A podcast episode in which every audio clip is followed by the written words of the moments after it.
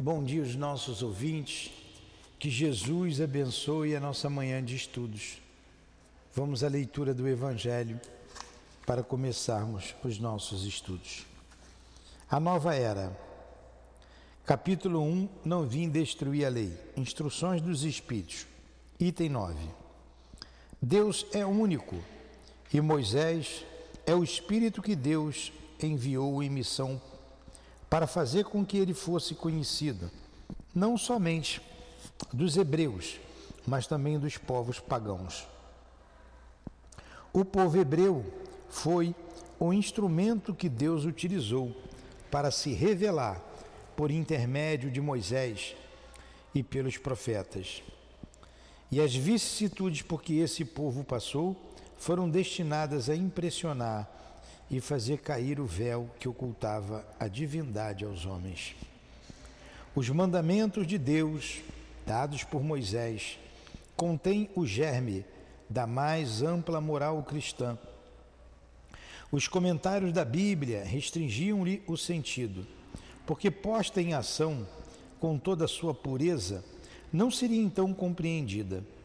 Mas os dez mandamentos de Deus nem por isso deixaram de ser como um frontispício brilhante, como o farol que devia iluminar a humanidade no caminho que ela teria que percorrer. A moral ensinada por Moisés era apropriada ao estado de adiantamento em que se encontravam os povos a quem ela estava destinada a regenerar. Esses povos semi-selvagens, quanto ao aperfeiçoamento da alma, não teriam compreendido que se pudesse adorar a Deus sem a realização do holocausto, de holocaustos, nem que fosse preciso perdoar a um inimigo. A inteligência deles, notável sob o ponto de vista da matéria e mesmo sob o das artes e das ciências, era muito atrasada em moralidade e não seria convertida sob o domínio de uma religião inteiramente espiritual. Era-lhes necessária uma representação semimaterial, como a que a religião hebraica lhes oferecia. Os holocaustos falavam aos seus sentidos, enquanto a ideia de Deus falava ao seu espírito. O Cristo foi o iniciador da moral mais pura, mais sublime, da moral evangélico-cristã que deve renovar o mundo aproximar os homens e torná-los irmãos, que deve fazer jorrar de todos os corações humanos a caridade, o amor ao próximo e criar entre todos os homens uma solidariedade comum, enfim, de uma moral que há de transformar a terra e dela fazer uma morada para espíritos superiores aos que hoje a habitam. É a lei do progresso a qual a natureza está submetida que se cumpre e o Espiritismo é a alavanca da qual Deus se utiliza para fazer a humanidade avançar. Kardec, é, no seu raciocínio, me perdoem eu ler a mensagem toda, mas ela é tão bonita, tão interessante. São chegados os tempos em que as ideias morais devem se desenvolver para que se realizem os progressos que estão nos desígnios de Deus. Elas devem seguir o mesmo caminho que as ideias de liberdade percorreram e que foram suas precursoras. Não se creia, porém, que esse desenvolvimento se fará sem lutas. Não, elas precisam, para chegar à maturidade, de abalos e discussões, a fim de que chamem a atenção das massas. Uma vez despertada essa atenção, a beleza e a santidade da moral irão impressionar os espíritos e eles se ligarão, se ligarão a uma ciência que lhes dará a chave da vida futura lhes abrirá as portas da felicidade eterna. Moisés abriu o caminho, Jesus continuou a obra, o Espiritismo irá concluí-la. Um espírito israelita Morraus, 1861. E aqui estamos, Jesus, com a doutrina espírita, concluindo, como disse o irmão na mensagem evangélica, Ajuda-nos, trazendo para junto de nós o mestre Kardec, para nos inspirar a obra que ele escreveu. Ele, sob o nome dele, sob o nome de Leon Denis, do altivo e dos espíritos guias da nossa casa, sob o nome do amor, o amor de Deus, o teu amor, Jesus, o nosso amor, Lourdinha. Possamos então, em nome desse sentimento e sob as bênçãos do Pai Celestial, iniciar os estudos desta manhã em torno do livro Obras Póstumas. Que assim seja. Graças a Deus.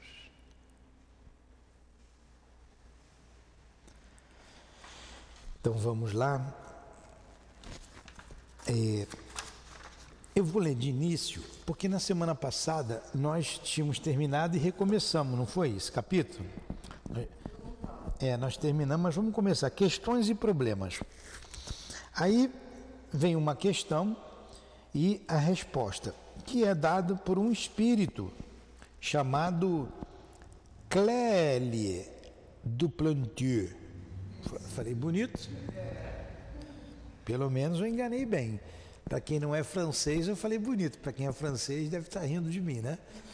Então vamos lá. Questão. O Espiritismo nos explica perfeitamente a causa dos sofrimentos individuais como consequências imediatas das faltas cometidas na existência presente ou expiação do passado. Mas já que cada um só deve ser responsável pelas suas próprias faltas, explicam-se menos as desgraças coletivas que atingem as aglomerações de indivíduos, como às vezes toda uma nação ou toda uma raça, e que atingem tanto os bons como os maus, os inocentes como os culpados. Entendeu a questão? Então a questão é a seguinte: o Espiritismo explica os sofrimentos individuais, tudo bem. Como ele colocou, com as suas consequências imediatas das faltas cometidas no presente ou no passado. Mas não, aí ele falou que falta explicar as, as dores coletivas. É porque as dores coletivas ali morre inocente morre culpado. Porque as nações sofrem, as raças? Essa é a colocação. Aí vem a resposta aqui que o Espírito dá para essa questão. Todas as leis que regem o universo, sejam físicas ou morais, materiais ou intelectuais, foram descobertas estudadas, compreendidas, partindo do estudo da individualidade e, da, e, da, e do da família, para o de todo o conjunto, generalizando gradualmente e constatando a universalidade dos resultados. Acontece o mesmo hoje para com as leis que o estudo do Espiritismo dá a conhecer podem se aplicar, sem medo de errar, as leis que regem o indivíduo, a família, a nação, as raças, ao conjunto dos habitantes dos mundos que são individualidades coletivas.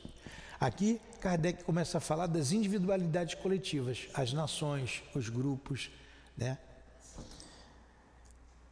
Há as faltas do indivíduo, as faltas da família, da nação, e cada uma, qualquer que seja seu caráter, expia-se em virtude da mesma lei. Por exemplo, a gente tem um karma coletivo, vou usar essa palavra karma, uma palavra sânscrita. Por exemplo, a escravidão. Né? Nós temos um outro karma coletivo, por exemplo, a Guerra do Paraguai. Aí você vê lá Itaipu, né? O Brasil constrói Itaipu, doa energia para lá, ainda compra energia de lá, que eles não usam, é pequena população. O carrasco espia com relação à sua vítima, seja encontrando-se em sua presença no espaço, seja vivendo em contato com ela, numa ou em várias existências sucessivas, até a reparação de todo o mal cometido. Acontece o mesmo quando se trata de crimes cometidos solidariamente por um certo número. As expiações são solidárias, o que não anula a expiação simultânea das faltas individuais. Por exemplo, a Alemanha de Hitler. Um grupo grande apoiou a Hitler. Vamos pá. A gente está tomando um rumo, é, um rumo que a gente não sabe o final. A loucura que está o nosso país. Então, um grupo apoiou. Olha aí, vão responder por isso. Aquele grupo, depois tem, tem as expiações, tem as consequências. Terá. Se não for agora, vai ser amanhã, no século vindouro, no outro milênio, a conta chega. A conta chega. E se nós estamos passando por essa situação, coletivamente, é porque também nós temos alguma coisa a ver com tudo isso. É. Vide a Revolução Francesa. Né? Quantos problemas trouxe aquilo ali? Então, vamos lá. Quantas cabeças cortadas? Que grupo era aquele? Espia-se coletivamente. Em todo homem há três caracteres: o do indivíduo, do ser em si mesmo, do membro da família e, finalmente, do cidadão.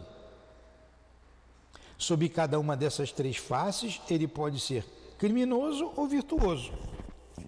Quer dizer, que ele pode ser virtuoso como pai de família, ao mesmo tempo um criminoso como cidadão. E reciprocamente. Daí as situações especiais que lhe são feitas nas suas existências sucessivas. Salvo exceção. Aqui eu acho que ele vai falar da casa espírita, que eu escrevi casa espírita para a gente ter uma ideia da casa espírita. Não é que ele vá falar. Salvo exceção, pode-se, pois, admitir como regra geral, olha só, salvo exceção, pode-se admitir como regra geral que todos aqueles que uma tarefa comum reúne numa existência já viveram juntos para trabalhar com o mesmo objetivo e se encontrarão ainda reunidos no futuro, até que tenham atingido o objetivo. Quer dizer, expiado o passado ou desempenhado a missão aceita. Né? Casa espírita. Graças ao Espiritismo, pode ser a família. Né? Graças ao Espiritismo, compreendeis agora a justiça das provas que não decorrem da vida presente, porque reconheceis que é o resgate das dívidas passadas. Por que não aconteceria da mesma forma com relação à prova coletiva? Dizeis que os infortúnios de ordem geral atingem tanto o inocente quanto o culpado. Mas não sabeis que o inocente de hoje pode ter sido o culpado de ontem? Quer seja ele atingido individualmente ou coletivamente, é o que mereceu. Depois, como já o dissemos, há as faltas do indivíduo e as do cidadão. A expiação, umas não isenta da expiação das outras, pois é preciso que toda dívida seja paga até a última moeda. As virtudes da vida privada não são as da vida pública. Um que é excelente cidadão pode ser um mau pai de família, e um que é um bom pai de família, probo e honesto nos seus negócios, pode ser um mau cidadão, ter soprado fogo da discórdia, oprimido o fraco, molhado a mão nos crimes de lesa sociedade. Olha a política aí, né? São estas faltas coletivas que são espiadas coletivamente pelos indivíduos que para elas concorreram ou quais se reencontram para sofrerem juntos a pena de talião ou ter a oportunidade de reparar o mal que fizeram, provando seu devotamento à coisa pública, socorrendo e assistindo aqueles a quem outrora maltratou o que é incompreensível, inconciliável com a justiça de Deus, sem a preexistência da alma. Torna-se claro e lógico pelo conhecimento desta lei. Então, tudo se explica com a reencarnação. A solidariedade que é o verdadeiro laço social, não somente para o presente, ela se estende ao passado e ao futuro, já que as mesmas individualidades se encontram, se encontram e se encontrarão para gravitar juntas à escala do progresso, prestando-se um concurso mútuo. Eis o que o Espiritismo torna compreensível pela equitativa lei da reencarnação e da continuidade das relações entre os mesmos seres. Clélie de Plantu. Fiz até o biquinho aqui. Agora você vê a lucidez de Allan Kardec, a lucidez desse espírito, né, dele colocar aqui essa mensagem. E que vem ao encontro do que nós lemos ali: Moisés, Jesus e o Espiritismo.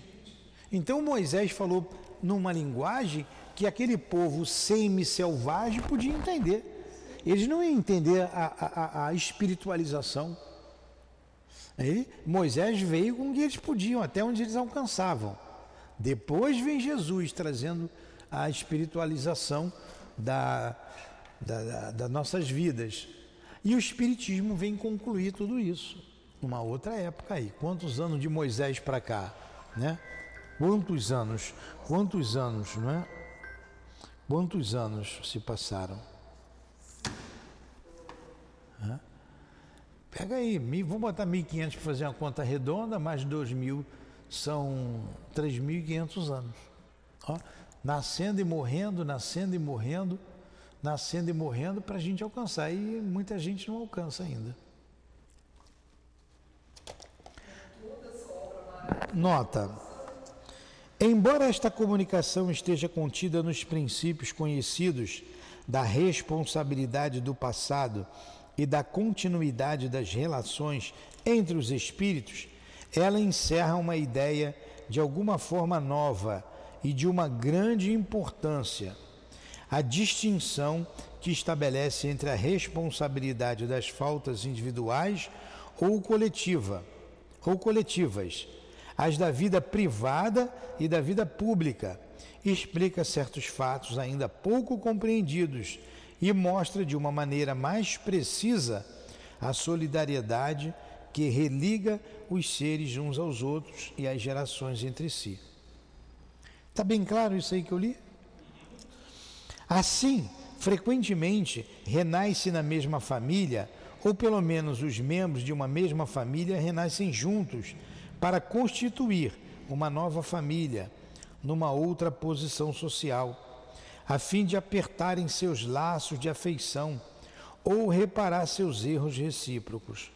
Por considerações de uma ordem mais geral, renasce-se frequentemente no mesmo meio, numa mesma nação, numa mesma raça, seja por simpatia, seja para continuar com os elementos já elaborados, os estudos já feitos, aperfeiçoar-se prosseguir com os trabalhos iniciados e que a brevidade da vida ou as circunstâncias não permitiram terminar. Esta reencarnação no mesmo meio é a causa do caráter distintivo dos povos e das raças.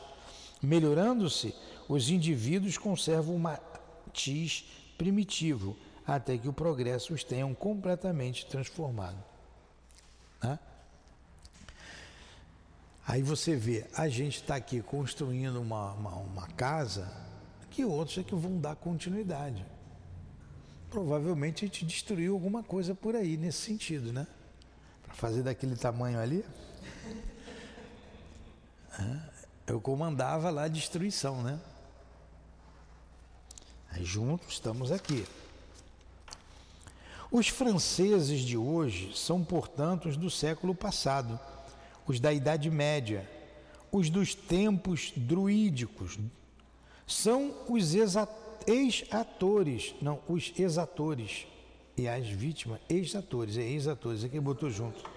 São os ex-atores e as vítimas do feudalismo. Os que submeteram os povos e os que trabalharam pela sua emancipação, que se reencontram na França transformada, onde uns espiam no rebaixamento seu orgulho de raça e onde os outros gozam do fruto dos seus labores, quando se consideram todos os crimes desse tempo em que a vida dos homens e a honra das famílias eram contadas por nada, em que, em que o fanatismo erguia fogueiras em honra da divindade, em que todos os abusos de poder, todas as injustiças se cometiam com desprezo dos direitos mais sagrados, quem pode estar certo de que não ter aí mais ou menos manchado as mãos e admirar-se de assistir a grandes e terríveis expiações coletivas? Então Kardec está falando da França ali, ó, pós-Revolução Francesa. E continuava tumultuada a França. Então quem eram aqueles franceses? Se não os antigos, né? Da Idade Média, do século da Idade Média, os que tacaram fogo, que acenderam fogueiras. Aí foi uma cortança de cabeça ali direto. Mas dessas convulsões sociais surge sempre uma melhora. Os espíritos se esclarecem pela experiência. O infortúnio é o estimulante que os impele a procurar o remédio para o mal. Refletem na erraticidade, tomam novas resoluções e, quando retornam, fazem coisa melhor. É assim que o progresso se efetua de geração em geração. Não se pode duvidar de que haja famílias, cidades, nações, raças culpadas, porque dominadas pelos instintos do orgulho, do egoísmo, da ambição, da cupidez, enveredam por um meio caminho e fazem coletivamente o que o indivíduo faz isoladamente. Uma família se enriquece às custas de uma outra família. Um povo subjuga um outro povo, leva-lhe a desolação e a ruína. Uma raça quer aniquilar uma outra raça. Eis porque as famílias, povos e raças sobre os quais torna-se mais pesada a pena de talião. Quem matou pela espada, perecerá pela espada. Então, eu estava lendo aqui agora, você pega um grupo, para mim ficou bem nítido. Eu viajei ali pelo Xingu, algumas umas décadas atrás, e visitamos ali algumas tribos. Calapala, Tchucarramãs, Ticão, outras tribos lá. Grupos. Interessante, todo mundo é índio. Calapala, Ticão, Tchucarramãs, grupo, aquele grupo, vive grupo. Você pega aquele grupo, afim. Né? Tem ali o quê? Não me lembro, mas vou chutar 100 índios, 200 índios, um grupo daquele. Aquele grupo vem reencarnando junto. Se esse grupo prestar um desserviço, se ele, vamos supor, toma um outro grupo, mata, escraviza quem sobreviveu, esse grupo adquiriu um karma coletivo um, um problema coletivo. O que faz um indivíduo, o grupo fez, o grupo responde. Fica claro a gente ver isso, né? Fica bem claro. São várias etnias. E você comete desatinos coletivamente. Vocês, a gente progride junto. E por isso que nos formamos por famílias. Nós pertencemos a uma família espiritual, um grupo que veio. A casa espírita uma família, é um grupo que está aqui, né? que já cometeu desatinos antes, por isso todos somos médiums, devedores da lei de Deus, temos que caminhar. Uns um pouco mais à frente, outros um pouco mais atrás, mas todo mundo participou. Aquele que jogou os 45 minutos dos dois tempos, jogou. Mas aquele que entrou, botou o pé na bola e o juiz apitou o jogo, também jogou. Né? Entrou no jogo, jogou cinco minutinhos. Jogou. Ganhou o bicho, não ganhou o bicho? Entrou, entrou para ganhar o bicho, como eles dizem. Jogou. Está todo mundo junto. Todos comprometidos. Uns mais, outros menos, porém todos comprometidos. Agora você vê, quando é, cada indivíduo vai evoluindo individualmente, ele auxilia.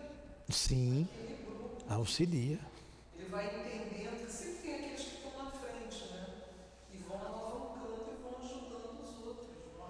Exatamente. Ele falou que das convulsões sociais sempre há melhoras, né? Sempre há melhoras. Vamos lá. Quem matou pela espada, pela espada perecerá. Disse o Cristo. Estas palavras podem ser traduzidas assim: Aquele que derramou o sangue verá o seu derramado. Aquele que levou a tocha do incêndio a outrem, verá a tocha do incêndio ser levada contra o que era seu. Aquele que despojou, será despojado. Aquele que escraviza e maltrata o fraco, será fraco, escravizado e maltratado a seu turno. Quer se trate de um indivíduo, de uma nação ou de uma raça. Porque os membros de uma individualidade coletiva são solidários, tanto no bem como no mal que em comum praticam. Interessante, né? Esse estudo, muito interessante. Agora, o, o Carmen, vê a diferença de vibração de um estudo para o outro. Enquanto o Espiritismo alarga o campo da solidariedade, o materialismo o reduz às mesquinhas proporções da existência efêmera do homem fazendo dele um dever social sem raízes, sem outra sanção, além da boa vontade e o interesse pessoal do momento. É uma teoria, uma máxima filosófica cuja prática nada impõe. Para o Espiritismo, a solidariedade é um fato que repousa sobre uma lei universal da natureza que religa todos os seres do passado, do presente e do futuro, e as consequências da qual ninguém pode subtrair-se. Eis o que todo homem pode compreender, por mais iletrado que seja. Bem claro, né? Foi aqui que nós paramos a aula passada. Em tua homenagem, nós voltamos aqui atrás. Você estava doente, e daqui eu falei, né, Sandra? Ainda falei, Carmen, você está estudando em casa? Você não estava ouvindo, né? Vamos lá.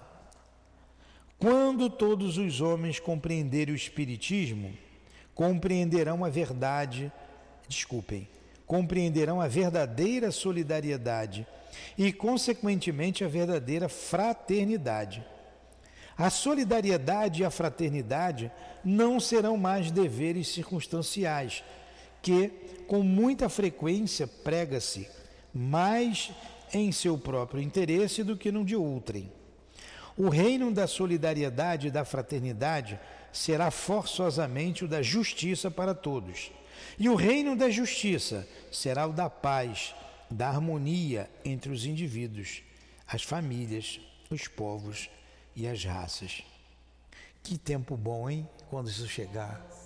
Assim são os mundos superiores, né? Mas vai chegar esse dia? Ele perguntou aqui, ó, chegar-se-á esse dia? Duvidar disso seria negar o progresso.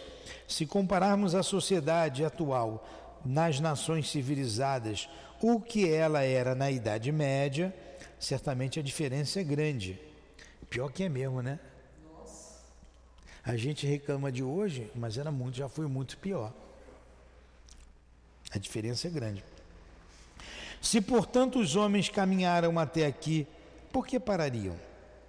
Observando o caminho que percorreram há apenas um século, pode-se avaliar o que farão daqui a um outro século. Mas, novamente, né, o raciocínio de Kardec é perfeito. É límpido, enxuto, claro. As convulsões sociais são as revoltas dos espíritos encarnados contra o mal que os mata aos poucos. O indício de suas aspirações para este mesmo reino da justiça, do qual tem sede, sem todavia se aperceberem claramente do que querem e dos meios de consegui-lo. É por isso que se movimentam, se agitam, subvertem a torta e a direito, criam sistemas, propõem remédios mais ou menos utópicos, cometem mesmo mil injustiças supostamente pelo espírito de justiça, esperando que deste movimento saísse talvez alguma coisa. Mais tarde definirão melhor suas aspirações e o caminho se aclarará. Olha só, né? Então as convulsões sociais é uma revolta contra a injustiça. Mas nessa revolta a gente também comete injustiça, também erra. Mas de passo em passo a gente vai aprendendo e com isso tirando proveito e crescendo. Quem quer que penetre nos princípios do espiritismo filosófico, considera os horizontes que ele descobre, as ideias que faz nascer e os sentimentos que desenvolve, não poderia duvidar da parte preponderante que ele deve ter na regeneração, pois ele conduz precisamente e pela força das coisas ao objetivo a que aspira a humanidade. O reino da justiça, pela extinção dos abusos que fizeram estacar, estancar no progresso, e pela moralização das massas. Se aqueles que sonham com a manutenção do passado não julgassem assim, não se aferrariam tanto a ele.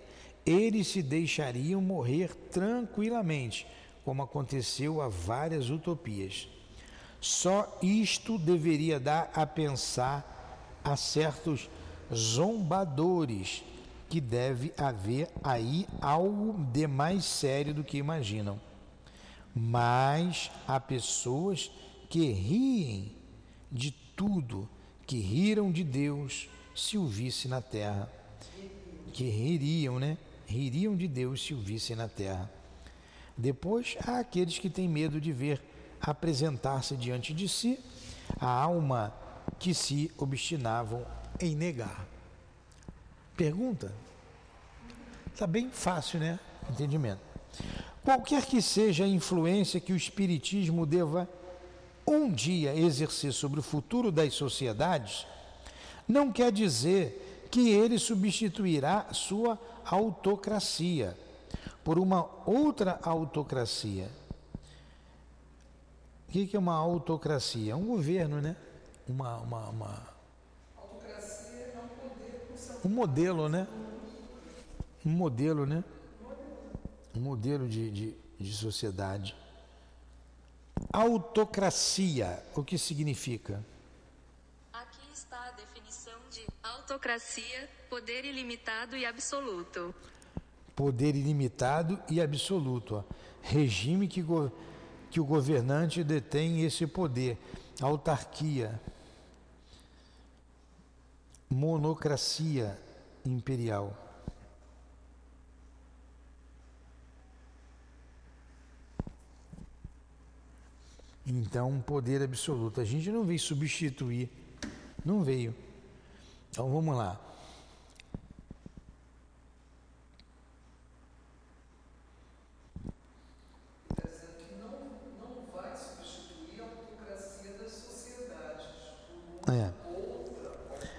Por uma outra, não vai. Então vamos lá, vou ler aqui de novo. Qualquer que seja a influência que o Espiritismo deva um dia exercer sobre o futuro das sociedades, não quer dizer que ele substituirá sua autocracia por uma outra autocracia, nem que imporá leis. Primeiro que, porque, proclamando o direito absoluto da liberdade de consciência e do livre-arbítrio e do livre exame, melhor dizendo, e do livre exame em matéria de fé, como crença, ele quer que livremente, ele quer, ele quer ser livremente aceito pela convicção e não pelo constrangimento. Por isso que ele não é uma autocracia, não é um regime, não é isso. E ele não veio substituir uma outra autocracia. Por isso que eu, agora que eu entendi, entendeu? Eu falei, ué, ele colocou aqui a doutrina espírita como uma autocracia? Não, ele não é uma autocracia. Por isso, porque ele deseja que as pessoas se convençam livremente. Porque o espiritismo prega o que? O direito absoluto da liberdade. Liberdade. Liberdade de consciência. Pela sua natureza, ele não pode nem deve exercer qualquer pressão. Proscrevendo a fé cega, ele quer ser compreendido. Para ele não há mistérios, mas uma fé raciocinada, apoiada sobre os fatos e que deseja a luz. Nenhuma das descobertas da ciência é repudiada, já que a ciência é a coletânea das leis da natureza e que, sendo de Deus, estas leis repudiar a ciência seria repudiar a obra de Deus. Né? Não pode repudiar a ciência, hipótese alguma. Pô, tá tão gostoso, né? Vamos mais um pouquinho, para a gente não perder aqui o embalo. O professor está chegando aí, eu vou ter que parar já já. Mas vamos ver se dá para a gente ir, tem 15 minutos, vamos embora. Em segundo lugar, estando a ação do Espiritismo no seu poder moralizador, ele nenhuma forma autocrática pode afetar, pois então ele faria o que condena. Quer dizer, se ele impor, ele vai fazer o que ele condena. Sua influência será preponderante pelas modificações que trará para as ideias, as opiniões, o caráter, os hábitos dos homens e as relações sociais. Esta influência será tanto maior porque não será imposta. Não é imposto. O Espiritismo, poderoso como filosofia, só poderia perder neste século de raciocínio se se transformasse em poder temporal.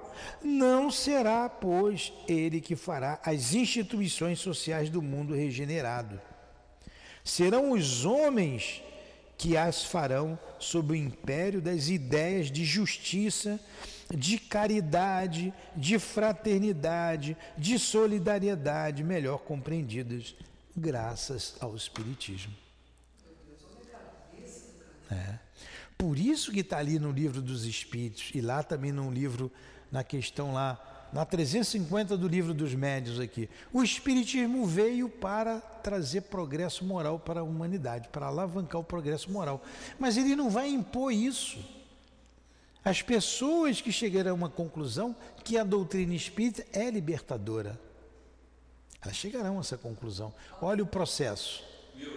a composição do Evangelho no seu capítulo 1, ela formula isso com muita clareza. É. E nós lemos aqui o capítulo 1. Um item do capítulo 1 que teve tudo a ver com o que a gente leu aqui. É isso aí, você está certo. Você chegou depois, mas você está certo. É, esse capítulo do Obras Póstumas é maravilhoso. Ele fala toda hora do espiritismo, né? Essa palavra espiritismo entrou aqui várias vezes. O espiritismo essencialmente positivo nas suas crenças rejeita qualquer misticismo, a menos que não estenda este nome, como fazem os que em nada creem. A qualquer ideia espiritualista, a crença em Deus, na alma e na vida futura. Ele leva certamente os homens a se ocuparem seriamente da vida espiritual, porque é a vida normal Toda hora a gente fala isso, e a vida espiritual é a vida normal. Ele leva o espiritismo a você a vivenciar a vida normal, a vida espiritual, a se ocupar seriamente da vida espiritual, que é a vida normal. E porque lá é que deve se efetuar seu destino, já que a vida terrestre é apenas transitória e passageira. Pelas provas que dá da vida espiritual, ele ensina a dar às coisas desse mundo uma importância apenas relativa, né, do mundo material, apenas relativa. E através disso, dá-lhes a força e a coragem para suportar pacientemente as vicissitudes da vida terrestre. Mas lhes ensinando que morrendo não deixam este mundo para sempre, que podem aqui retornar para aperfeiçoar sua educação intelectual e moral, a menos que sejam bastante adiantados para merecerem ir para um mundo melhor, que os trabalhos e os progressos que aí se efetuam ou que aí fazem efetuar serão proveitosos para eles próprios, melhorando sua posição futura. É para lhes mostrar que eles têm todo interesse em não negligenciá-lo se lhes repugna ir retornar como tem o livre-arbítrio, depende deles fazer o que é preciso para irem além, mas que não se equivoquem sobre as condições que podem fazer eles merecer uma mudança de residência. Não é com a ajuda de alguma fórmula, de algumas fórmulas, em palavras ou em ação que obterão, mas por uma reforma séria e radical de suas imperfeições. É modificando-se, despojando-se das suas más paixões, adquirindo a cada dia novas qualidades, ensinando a todos, por exemplo, a linha de conduta que deve conduzir solidariamente todos os homens à felicidade pela fraternidade, pela tolerância e pelo amor. Então não tem fórmula cabalística, é a tua modificação. A humanidade se compõe de personalidades que constituem as existências individuais e gerações que constituem as existências coletivas. Umas e outras caminham para o progresso através das fases variadas das provas, que são assim individuais para as pessoas e coletivas para as gerações. Assim também, para o encarnado, cada existência é um passo adiante, cada geração marca uma etapa do progresso para o conjunto. É este progresso do conjunto que é irresistível e arrasta as massas ao mesmo tempo que ele modifica e transforma em instrumento de regeneração, de regeneração os erros e os preconceitos de um passado chamado a desaparecer. Ora, como as gerações são compostas de, indivíduo, de indivíduos que já viveram nas gerações precedentes, o progresso das gerações é assim a resultante do progresso dos indivíduos. Mas quem. Interessante, né?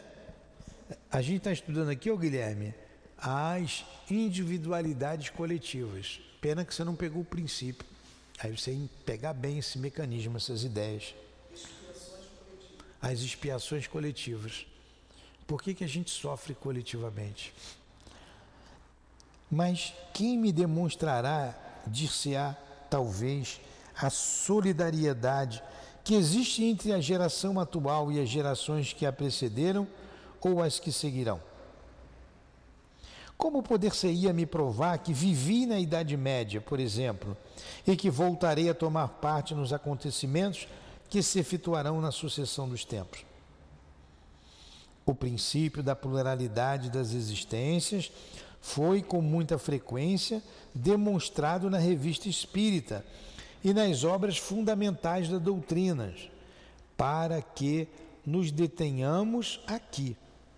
A experiência e a observação dos fatos da vida cotidiana fervilham de provas físicas de uma demonstração quase matemática a respeito da reencarnação. Eu não vou me deter, está dizendo, não vou me deter aqui novamente sobre reencarnação.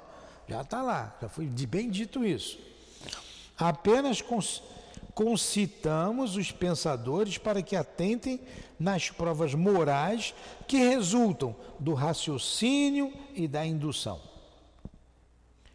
Será absolutamente necessário ver uma coisa para nela acreditar? Vendo efeitos, não se pode ter a certeza material da causa? Afora a experimentação, a única senda legítima que se abre para esta pesquisa consiste em remontar do efeito à causa. A justiça nos oferece um exemplo muito notável deste princípio, quando se aplica a descobrir os indícios dos meios de que, que serviram à perpetração de um crime as intenções que aumenta, a, aumentam a culpabilidade do malfeitor. Este não foi preso em flagrante, entretanto é condenado por esses indícios. Olha a comparação que ele faz, né? Você não viu o criminoso, mas os indícios vão fazer você chegar ao criminoso. Aí ele é preso. Ele foi preso pelos indícios, não porque viram ele fazendo o crime. A mesma coisa, o mundo espiritual, Deus, a gente pelos indícios a gente chega lá. A ciência que pretende caminhar apenas pela experiência afirma todos os dias princípios que não são senão induções das causas, das quais apenas viu os efeitos. Em geologia, determina-se a idade das montanhas. Os geólogos assistiram ao seu levantamento e viram se formar as camadas de sedimento que determinam esta idade?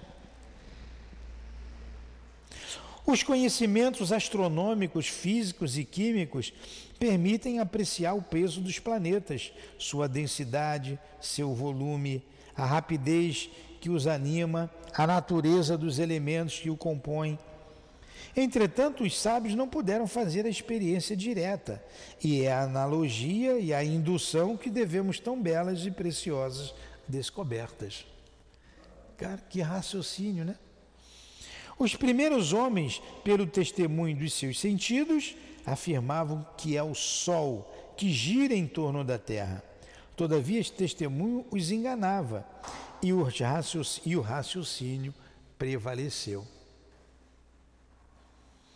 Acontecerá o mesmo com os princípios preconizados pelo Espiritismo. Olha aí, agora é o último parágrafo. Acaba aqui a conclusão. Acontecerá o mesmo com os princípios preconizados pelo Espiritismo, desde que se queira estudá-los sem prevenções, e é então que a humanidade entrará verdadeira e rapidamente na era de progresso e de regeneração, porque os indivíduos não se sentindo mais isolados entre os dois abismos, o desconhecido do passado e a incerteza do futuro trabalharão com ardor para aperfeiçoar e multiplicar elementos de felicidade que são sua obra. Porque reconhecerão que a posição que ocupam neste mundo não se deve ao acaso e que gozarão eles próprios do futuro e em melhores condições dos futuros de seus labores e de suas vigílias é que finalmente o Espiritismo lhes ensinará que, se as faltas cometidas coletivamente são espiadas solidariamente, os progressos efetuados em comum são igualmente solidários. E é em virtude deste princípio que desaparecerão as dissensões das raças, das famílias e dos indivíduos. E que, a humanidade despojada dos coeiros da infância marchará rápida e virilmente para a conquista dos seus verdadeiros destinos. Tá aí. Valeu a pena a gente voltar, né? Muito bom, muito bom esse estudo aqui. Alguma colocação, Carmen? Não? Então nós te agradecemos, mestre Kardec pela obra deixada e que hoje usufruímos deste conhecimento, ampliando o nosso raciocínio, a nossa cultura espírita. Obrigado, querido amigo. Obrigado a Leon Denis, que manteve a obra viva, e que esta casa, Senhor, possa dar continuidade a esses estudos, a esses trabalhos exaustivos elaborados por esses homens de bem, Allan Kardec, Leon Denis e, acima de tudo, o teu Evangelho, Jesus, o Evangelho redivivo, o Evangelho do amor. Que esta casa de amor possa manter essa esse raciocínio, esse pensamento puro como saiu da fonte. Kardec e Jesus. Jesus e Kardec sempre. Muito obrigado pela oportunidade, pela responsabilidade que nos que nos oferta, que nos dá para mantermos viva, acesa essa chama, essa luz que iluminará a humanidade as consciências do planeta Terra e que saibamos nós fazer bem, bom uso do conhecimento e da responsabilidade que nos entrega em nossas mãos. Ajuda-nos, Senhor, ajuda-nos. Não nos deixes falir, não nos deixes cair. Inspira-nos, fortaleça-nos, encoraja-nos e que a nossa fé cada vez mais se expanda dos nossos corações. Obrigado ao Espiritismo, obrigado a todos vocês. Obrigado ao Altivo e a todos os espíritos que fazem parte da coluna que dirige a nossa casa de amor. Muito obrigado. Em nome desses irmãos queridos, em nome do amor, em nome do nosso amor, Lourdinha, do amor de Jesus Cristo, nosso Mestre maior, e do amor de Deus, nosso Pai Todo-Poderoso, é que damos por encerrados os estudos da manhã de hoje em torno do livro Obras Póstumas. Que assim seja.